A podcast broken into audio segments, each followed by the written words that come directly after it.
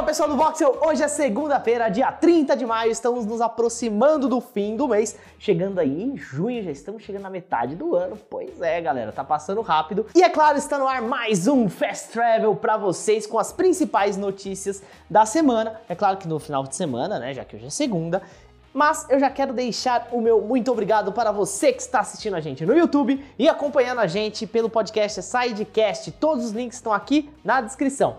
Não esquece de deixar aquele like e se inscrever no canal quem não foi inscrito, hein? Por favor, ajuda a gente bastante. Bora para as notícias. Pois é, pessoal, vamos começar com uma notícia bem chata, bem triste que infelizmente nós tivemos mais um atentado, né, tiroteio em uma escola nos Estados Unidos.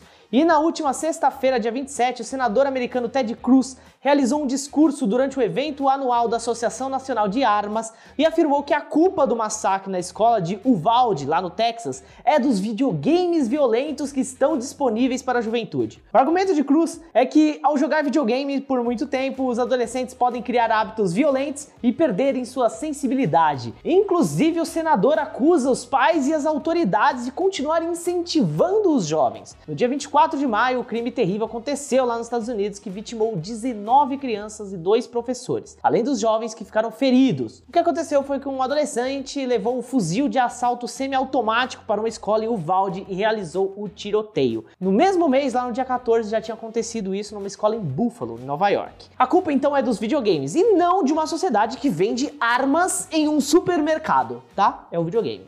É isso. Bom, bora para a próxima notícia.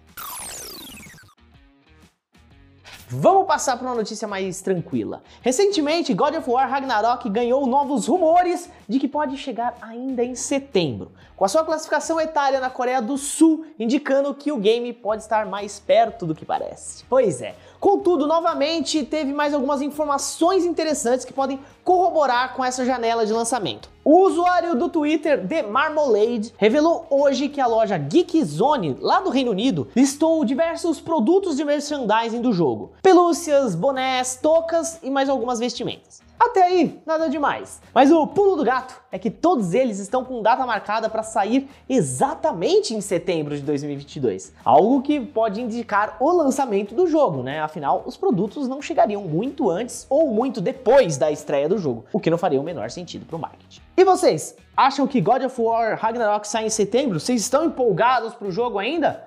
Comentem aí, bora conversar e bora para a próxima notícia também.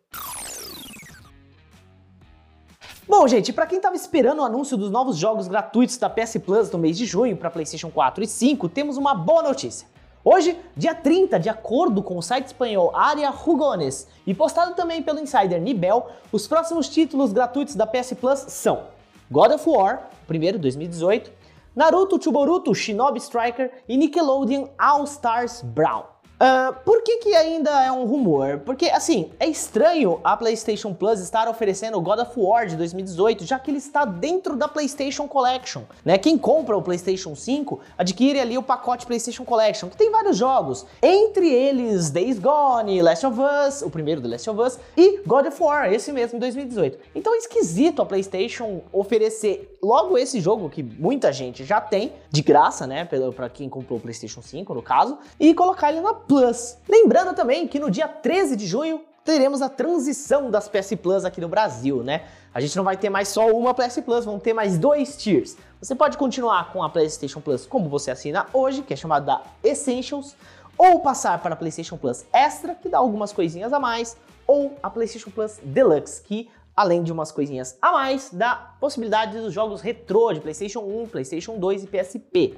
Infelizmente não temos a possibilidade do PlayStation 3 porque ele é tudo em nuvem e a gente já explicou que infelizmente não temos a nuvem da Sony aqui no Brasil. Mas se você quer saber mais sobre a nova PlayStation Plus, a gente tem Fast Travel aqui. É só você dar uma olhadinha, dar uma procurada nova PlayStation Plus que a gente explica tudinho, bonitinho para você o que, que faz cada tier. E também dá uma olhadinha no site, vou deixar os links na descrição aqui, os links das notícias, vocês vão poder acompanhar tudo, certo? E também se preparem, porque amanhã vamos ter novidades aqui no canal do Voxel. Pois é, estamos preparando uma surpresa bem legal para os eventos de junho, então fiquem ligadíssimos, hein? Eu sou o Juan, vocês podem me acompanhar no Twitter e no Instagram, no arroba Juan Segrete. Vou ficando por aqui e até amanhã, hein?